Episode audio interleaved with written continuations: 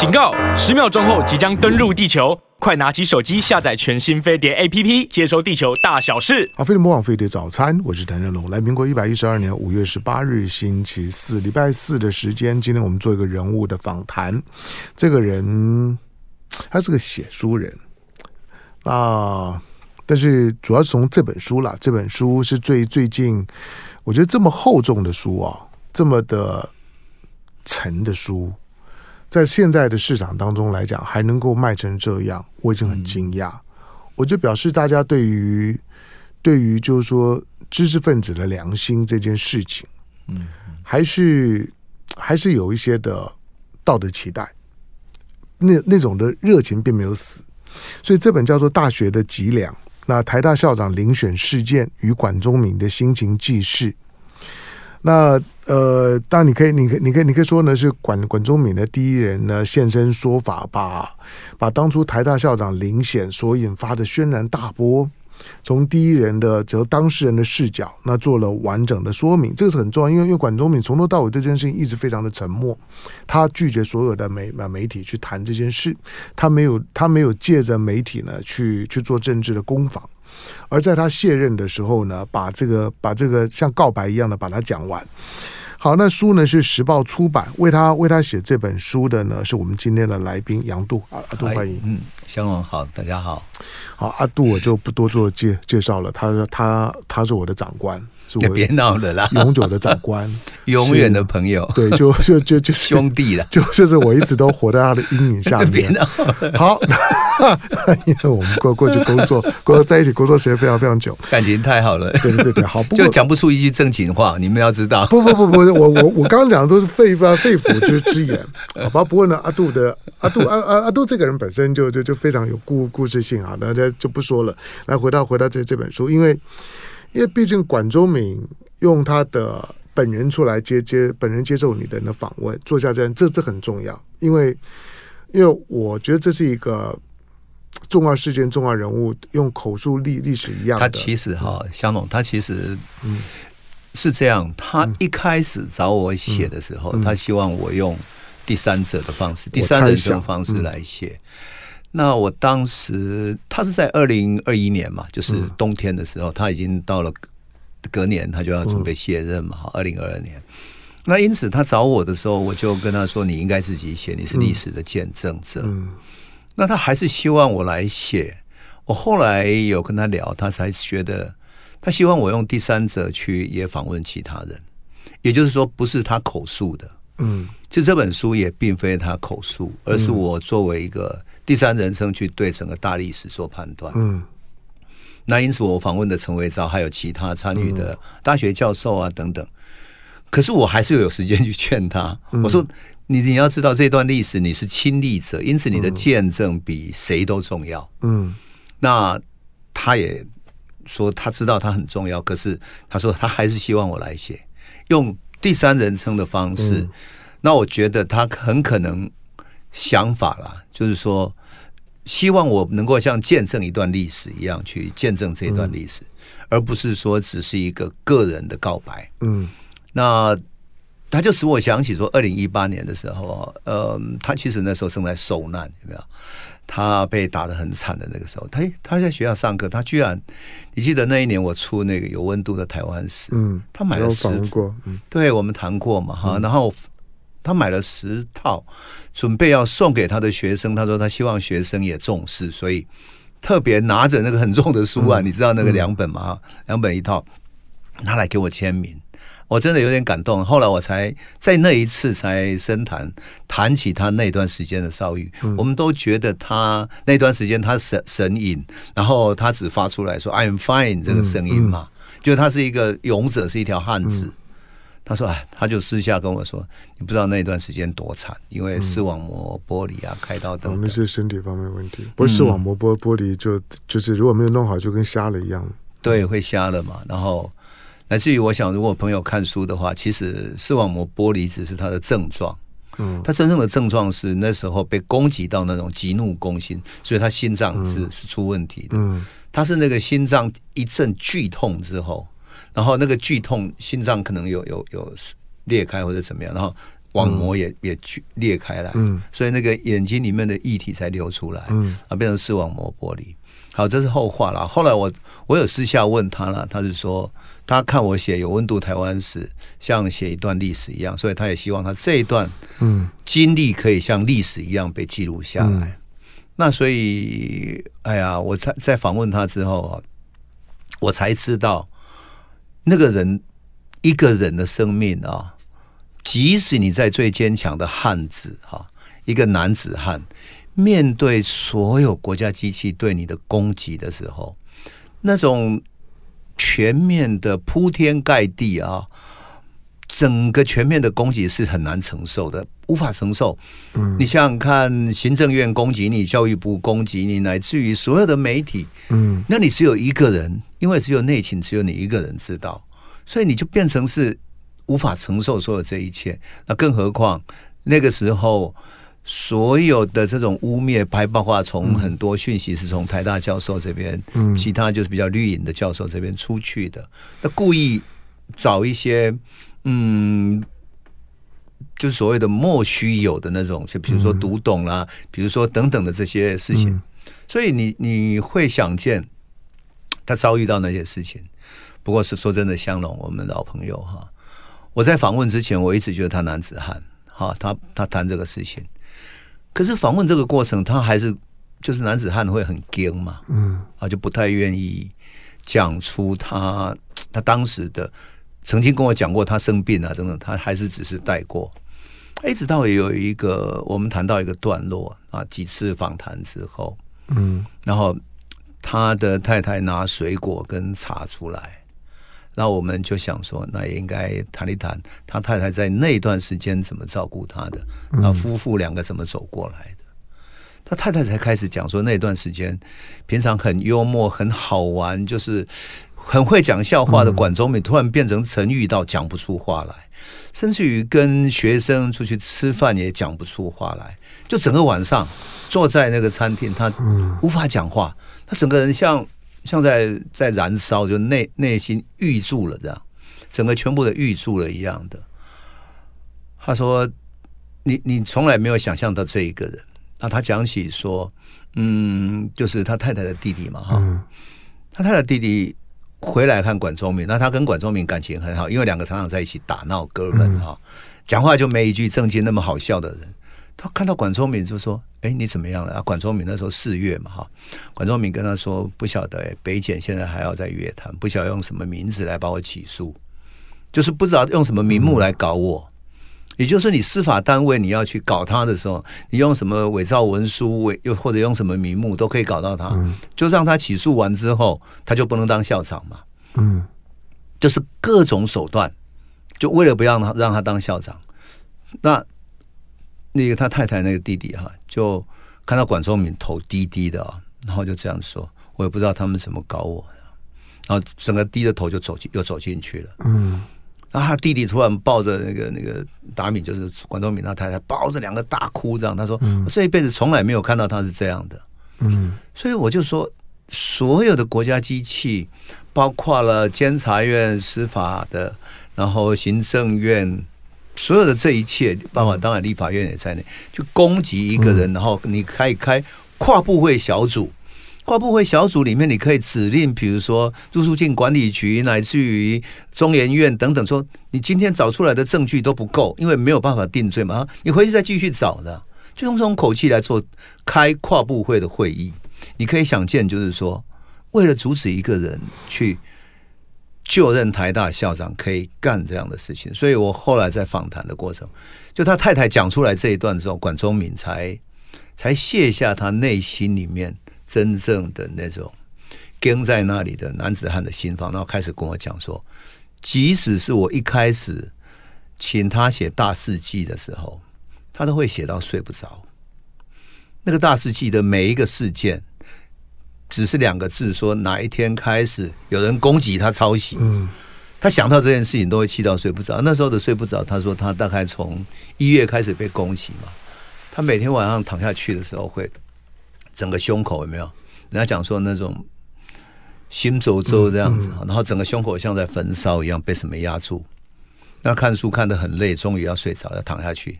躺下去之后，整个胸口会有一一股像热流这样翻江倒海，整个人就胸口这样，然后整个人被噎住了一样的喘不过气来。他就会突然从床上这样弹起来，惊醒的弹起来，只为了喘喘一口气嘛。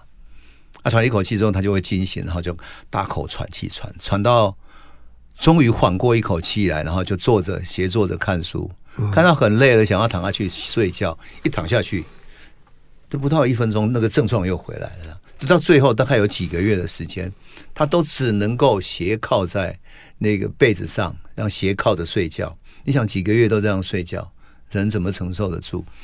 我想讲的是说，即使是他看起来这么男子汉的人，面对整个国家机器都会被折磨成这样，那更何况是我们讲到了日本的那个大阪，有没有那个外交官苏启成，乃至于还有另外一个外交官，对，我就觉得说，不，整个国家机器乃至于网军所有的一切对一个人的攻击，从这里开始，当然后来就包括攻击了许多其他的政治人物。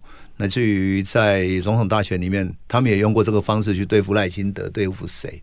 就整个的这种方式，我当然写这一次的时候，才真正去去了解到。嗯嗯，刚讲这一段的时候，我一个字都讲不出来。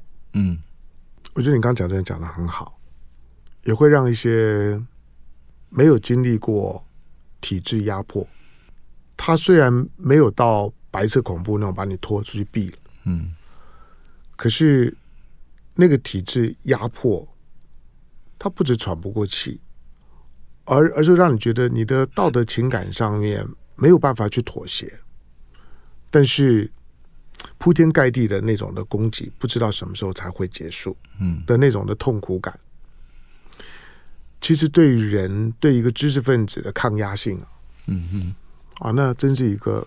巨大的考验。我承认，在我访问你之前，我没有，我没有，我我没有听你做做这十分钟的陈述。以前的时候，我觉得我对这件事情仍然停留在新闻的感觉。嗯嗯，就是。就是政治对抗、政治斗争的一部分嘛，只不过就发生在台台大嘛。这次是一个我们都认识的管中闵嘛，就这样啊，跟跟其他的这种我们看过的大大小小新闻当中处理的这种的政治的黑暗、政治的斗斗争，也也没有什么不同。可是我刚听你讲的时候，我觉得他确确实非常的不不同。好吧，管中敏当然在过去他在国发会主委啊等等，我们的他反正他的各个个性嘛，就是基本上面呃比较。也很也很开朗的，然后，呃，喜欢把把自己当爷们儿打打扮。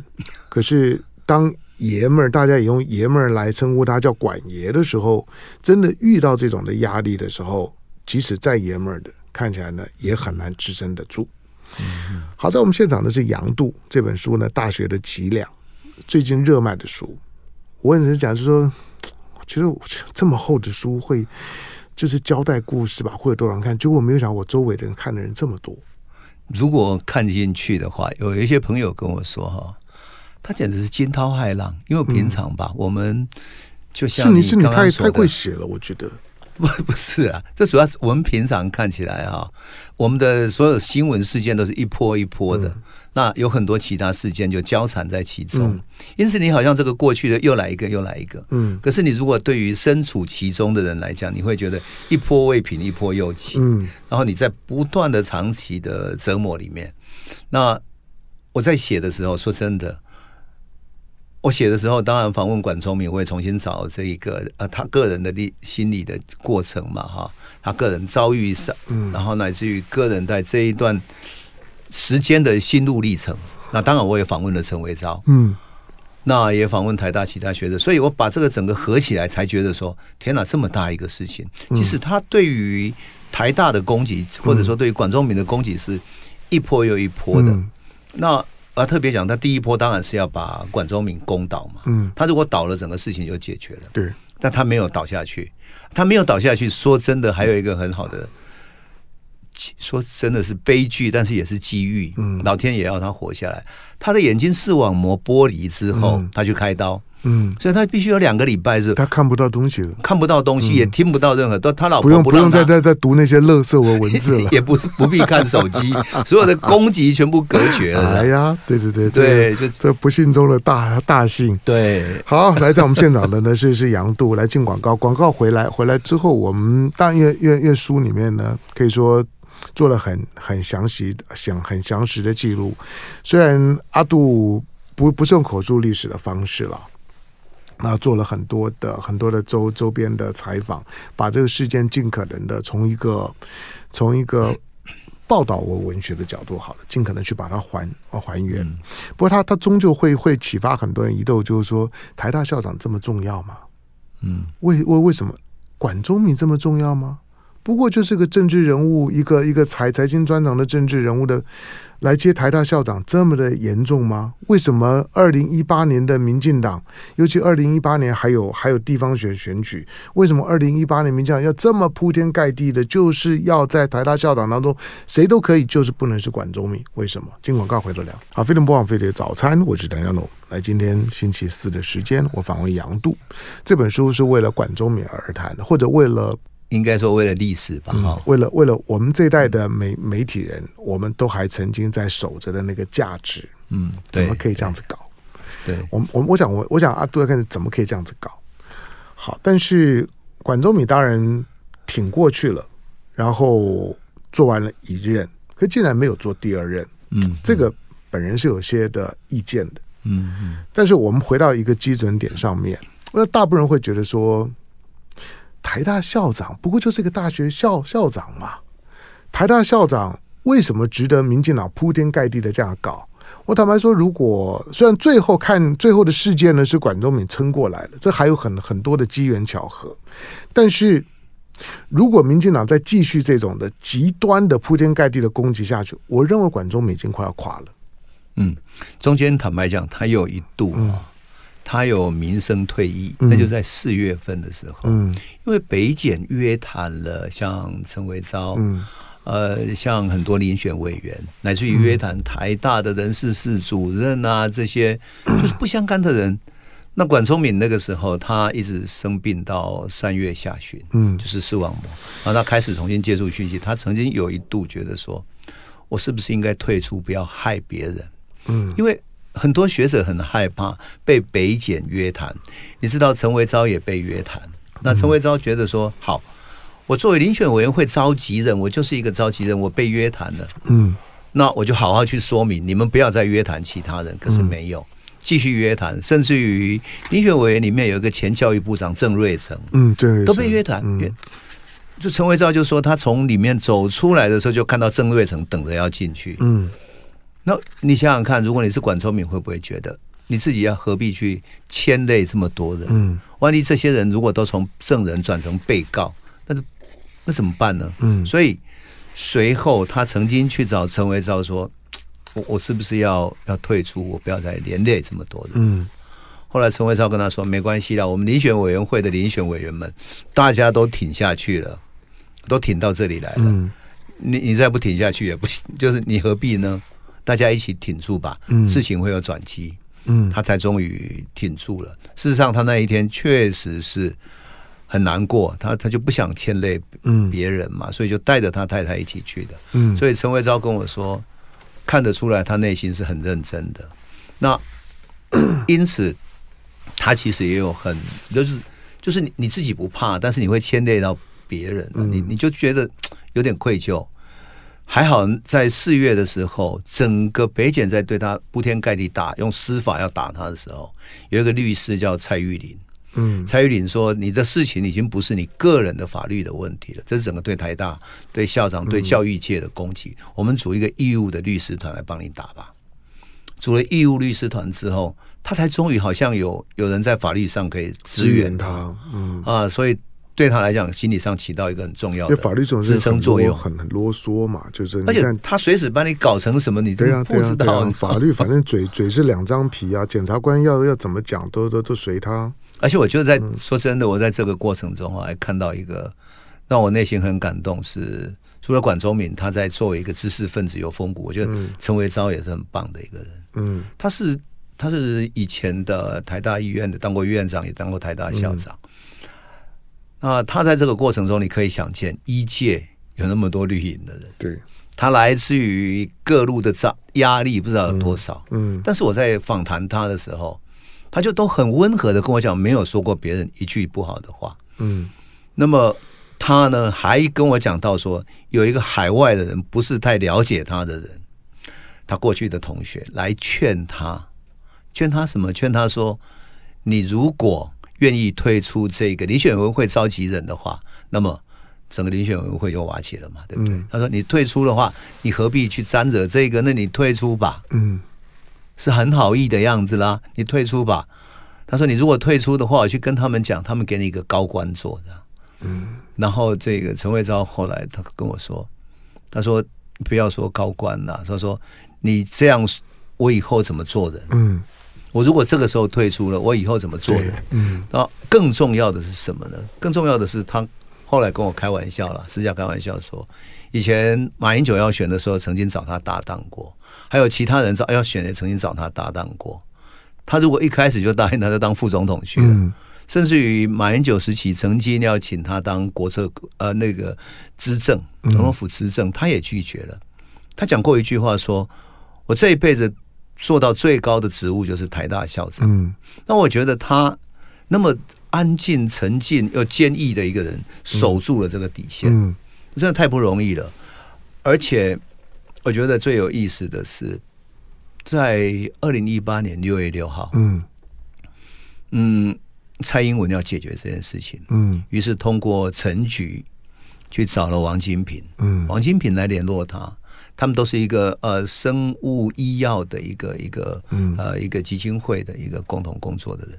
好，那王金平就找了他说一起去总统府，去总统的官邸。一起开会，六月六号去的。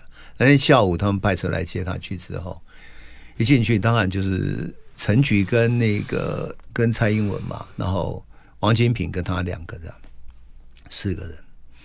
蔡英文其实找他去，就希望他重启遴选，重新遴选过。那一直要说服他说，你只要把那个呃蔡明星就是被读懂有问题的，你重新遴选一次。可是陈慧超从法律上一直跟他讲说，其实这一个整个过程完全合法，我找不到法源让我重新选一次。那最后两边都说不说不通的嘛，法律上说不动，他说不说不赢那个陈慧超嘛。所以这件事情就讲到这一段，就是说蔡英文是亲自介入这件事情的。当然，你听我讲完，嗯他介入之外呢，陈慧超后来也觉得说，现在政府啊。对我们这些遴选委员、这些学者，包括教授，嗯，来自于这些企业界的遴选委员，就是台大选校长的这个委员会的人一直在约谈。他说：“可不可以制止他们？不要跟他们讲一下了。”他没有讲制止的。他说：“可不可以跟他们讲一声，不要这么做？”你猜蔡英文怎么讲的？嗯，蔡英文跟他的讲法说：“哦，他们只是用证人传他们。”那陈伟昭。跟我说哈，陈校长跟我说，他听到他连证人这两个字，就是北检用什么名义传唤，他都知道。嗯，他怎么什么都不知道？他每一次都说他对这个事情不介入，交给教育部。可是他对这个事情这么清楚。嗯，而且过去陈伟昭如果拜托陈水扁或者拜托马英九，他们都很有感情，说台大的校长我一定要帮忙什么的。嗯，只有蔡英文就是这样冷冷的说，没有啊，他们就是用证人传他们而已。他心里面心里在想说，其实他一清二楚，对不对？嗯，怎么会不清楚呢？所以啊，你刚刚问的那个问题有没有说，为什么他们对管中闵这个事情这么 care，嗯，这么在乎到这个地步？但台大是一个台大，对于民进党来来讲，是他的，是他的思想的堡垒，真的哈，对，就是他的一个台独思想的堡垒。这比在在俄乌战场当中的巴赫穆特，那个、那个、那、那、那、那可能还还可以。所以，所以你今天回头去看的时候，台大校校长他何尝不是一个绞绞肉机？所有人几乎都被卷进去。当然，管中闵后来可以撑得住，因为几任的前面的台大校校长共同的表达了对的对他的支持的态度，那个很重要。对对，前面的几任校长如果有杂音，管中闵都会很麻烦。对，陈慧昭能够撑得住，这当然是很关键的因因素。就前面几任校长肯定你支支撑你，那要要要斗的要斗管中闵的理由很多啊，他非非非台大的，他是什么什么的，嗯、反正这种都都都都拿我我我台大的，那那那那又怎么样呢？好，但是一般人不太能够，当你当你不是台大人，你不太能够呢，台大作为民进党的思想堡垒，他的他的革命实践研究院。嗯的那个重要性，他怎么会让他的革命史石旧院让一个跟他呢思想路数完全不同的人来当院长？嗯，你想国民党的革革实院，如果如果如果如果找一个深绿的大独派去去当院长，我不是说管中闵就是统派，可是他就不把你当自自自己人，就是既然是我的思想训练的场所。所有今天出来挺民进党、盖斗管中闵的，包括校园的力量，你看也看得出来，包括学学生被动员的情况，那种基本上面就就是就就是那种校园里面的文革的手法，对，就是红卫兵的那那种绿卫兵的文革的手法。嗯，这件事情管管中闵能过能过关，是因为最后民意表表态了，最后叶俊荣出来善善后，叶叶俊荣当牺牲打出来善后。叶俊荣他为什么出来善后？老实讲，其实因为九合一选举输了，而如果不是二零一八年九合一选举大败，民民民党知道完了，因为蔡英文马马上蔡英文那个时候的民调的声望掉到比比只只剩下只剩下那时候赖清德的一半，可是他还想想连连任啊，所以他才会急着要为这件事情去收场。对对，管中敏的事件能能收场，是因为民意表态了。因为这件事情重伤了民进党，所以九合一选举他大败，败了之后，但是二零零零年呢，二零一九年，因为除了国民党的分裂之外，香港的反送中的事事件上来了，蔡英文二零二零年大胜，可是他急着要切割这件要善后这件事事情，让叶俊荣出来做牺牺牲打，管中闵才因此苟延残喘的活下来。对对，好，那这件事事情。哎，我问你啊，就是我们我们我们跑政政治新闻，其实我们看过这段时间的风浪。台大真的有这么重要吗？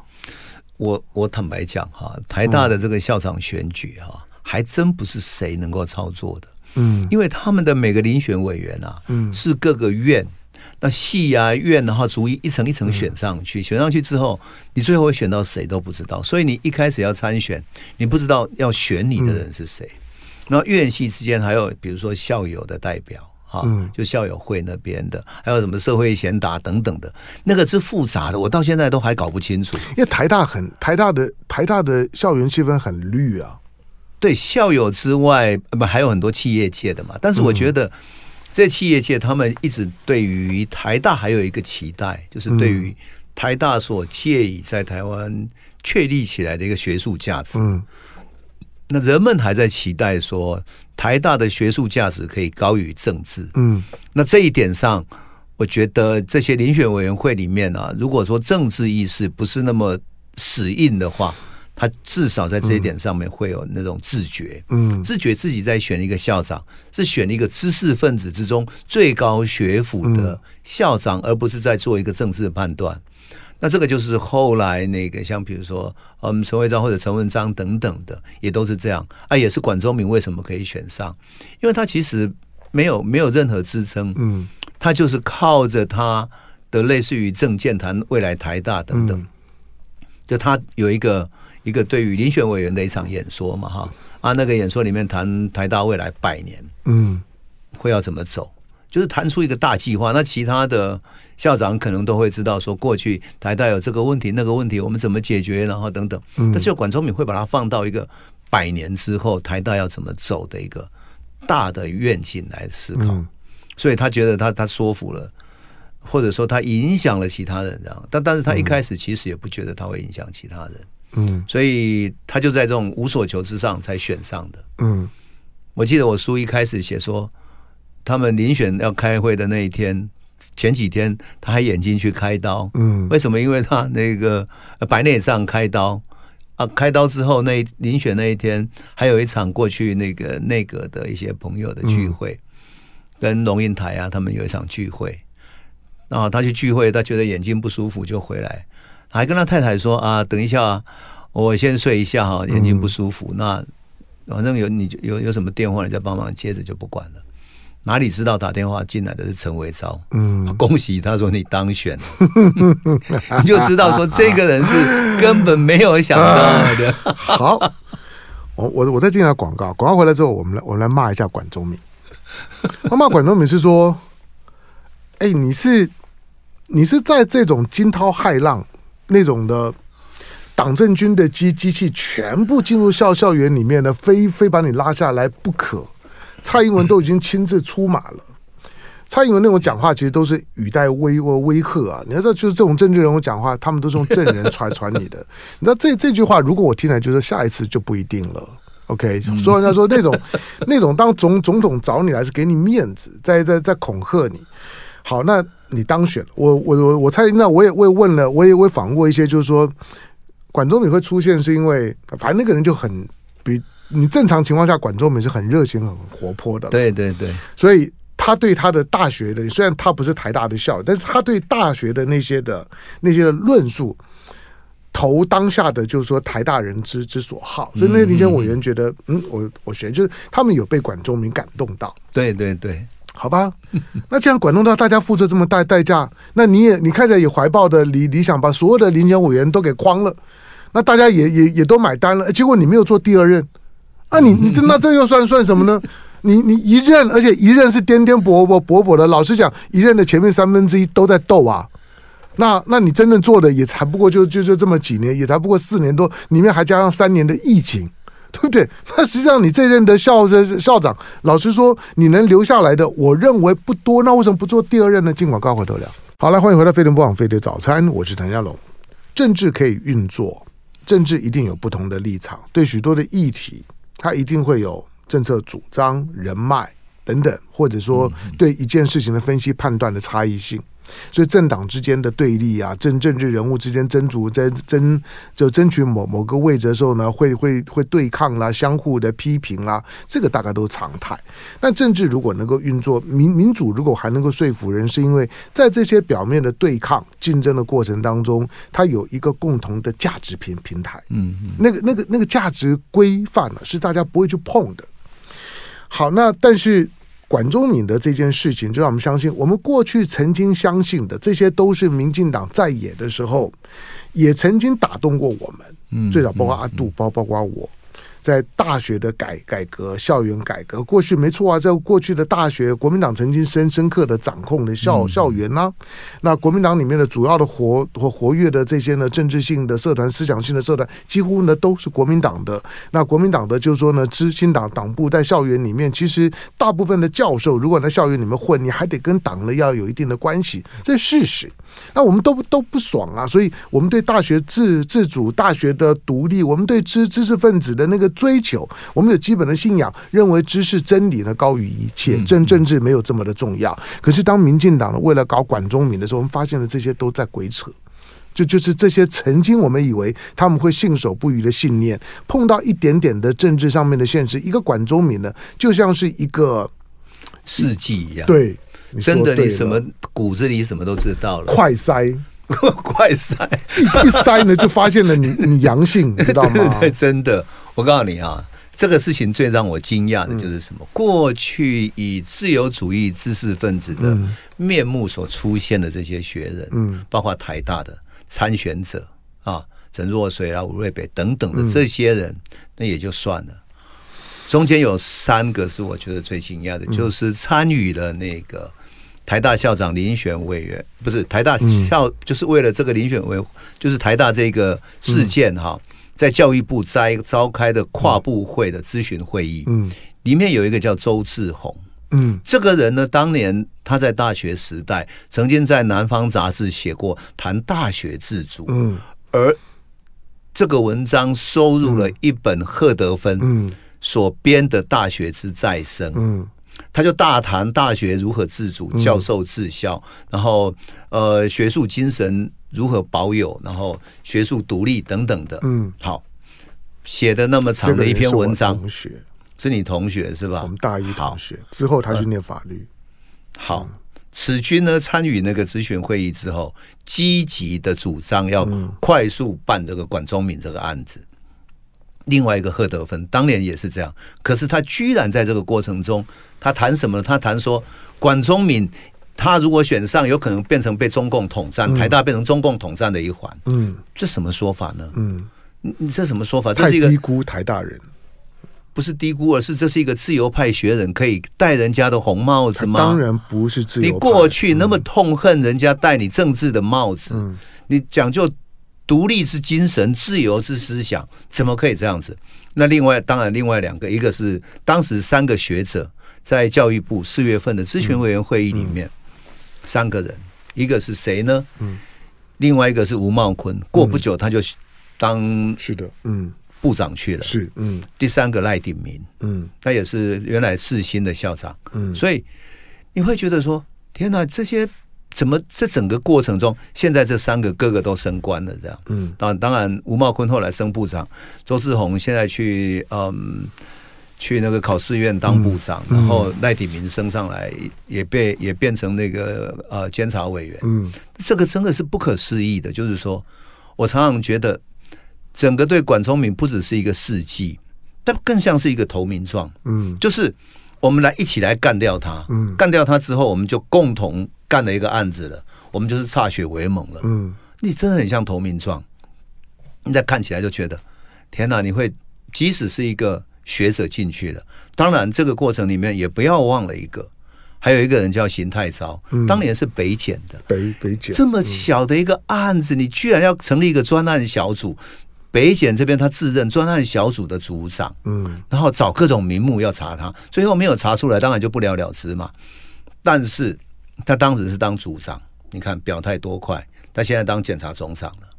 嗯，你不觉得这整个过程像是一场一场事迹？然后把这些学人学者的整个内在的精神，就是有什么样的，全部都射出来了。嗯嗯，对啊。当然这，这这次的这次的台大校长的遴遴选，他是他是现代版的台湾的文革。基本上面对于知识分子在精精精神上面呢，极力的极力的斗斗垮斗斗垮呢知识的战斗力这件事事情让，让让校园里面呢开始呢拉拉帮结派，每个在那段时间里面，许多的知识分子都表态了，嗯嗯，就是就像你刚刚讲投名状，嗯，而大部分也都都得到好好处。你刚刚讲的这这几个人。我大概都有一些接触，真的哈、哦。跟你说、就是，我我过去说真的也接触过，都没想到哎，我真的都没想到。嗯、我我同意啊，我同意，就就是就是真的，有时候路遥知马力啊，日久见人心。嗯、在某某个某个时刻里面呢，就是说用基于政治正确讲一些口号啦，喊喊一些话不难，写写写篇就是文文文情并茂的文章，然后作为一个一个时代的呐喊不难。嗯，但是。有一天呢，主客意位的时候，自己的那套能不能经得起考验？嗯、那个时候才是真的。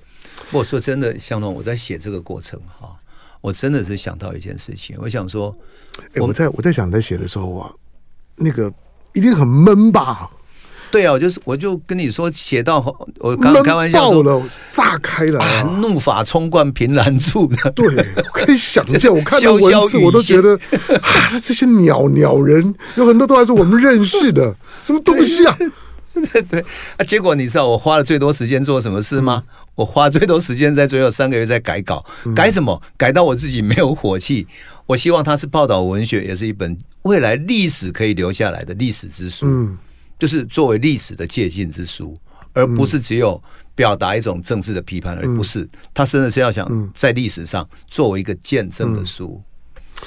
好，那我那我们我们还还是没有骂到骂骂到管管管中明，那他为什么不不做第二任呢？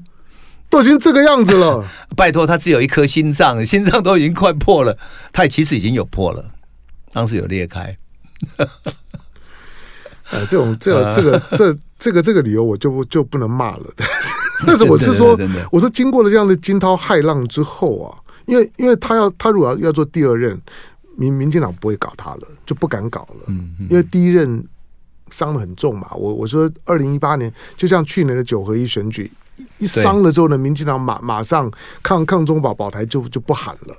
嗯，民民进党在这方面来讲，真的是实务的党了。我我就是一个现实主义者。对，那二零二零一八年呢，当当他们一败选了之后呢？那那那他也败得很惨啊！一败选了之后呢，就是马上呢，叶叶俊荣就就上来了。对，那那那这样潘文忠呢，就先下叶叶俊荣就上来，马上就开始收尾善后。善后完了之后呢，叶叶俊荣就是个标准的败战处理投投手。处理完了之后呢，还要被被被 K 的满满头包，然后呢就离开了。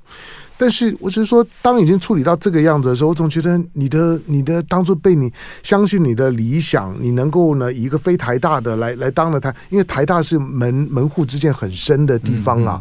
但你想能够向上台大的，老实讲，志士甚高，很多台大人就就这样想。我知道，我知道，就这样子想。对对。结果搞了半天之后，结果你你不做第二任。哎，真真是，啊、对，真的是可惜，好不好？既然是身 身体的因素，就不说了，就放放放过管管中敏吧。好，不过呢，这本书呢，《大学的脊梁》，你看我我刚刚跟阿杜这样聊聊的，真的都义愤填膺啊，都非常愤慨。就我我我都觉得，一个这不是我们的价值，这不是时代的价价值，而是这应该是亘古不变的价值。在面对到政治，一个台大校校长非我族类的时候，你宁可要为了为了这件事情，你毁掉那个价值，什么东西？就是我我说政治真的真的黑暗到这样的地步吗？蔡英文碰到这种事情的时候，你要往往哪里躲呢？